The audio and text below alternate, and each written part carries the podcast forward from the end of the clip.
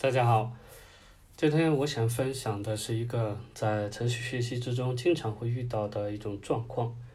不知道大家有没有这样的体会？特别是在 Python 之中，由于它可以快速的查看它的文档，这些文档呢是写在程序的代码里的，因为它都是代码开源的。那么在这个时候呢，可能很多人会觉得很迷茫，比如说我不知道这个程序它的函数是什么意思，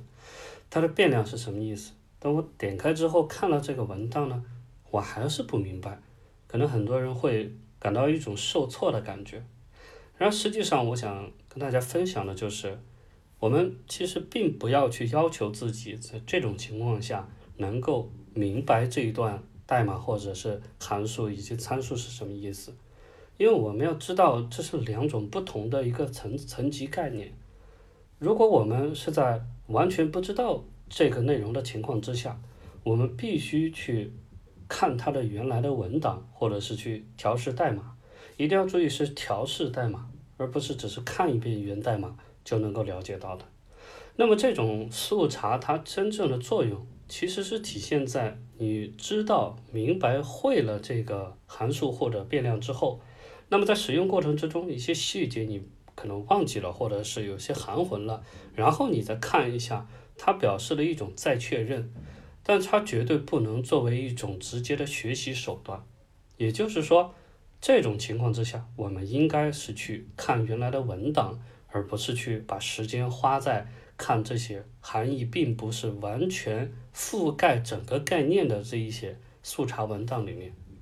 这就好比说，如果我们去买一辆新车，我们查一下参考手册，我们是会得到一些新的功能的帮助，可以使我们在操作汽车的时候驾驶的更好。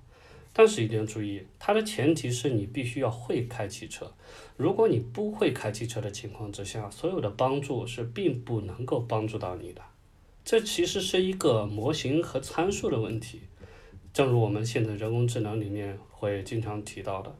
我们必须要把模型搞出来，这样呢就是一个基础的层次。那么这些速查的帮助文档，我们可以看成是一个调参数的方法。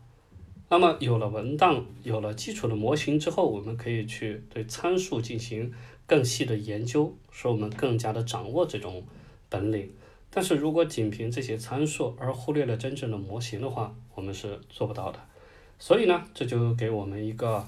呃非常深刻的一个提示了，就是我们要清楚的知道，这个时候我们是应该继续在文档的我在文档里面找下去。还是回头去看一下它原本的真正的教程式的文档。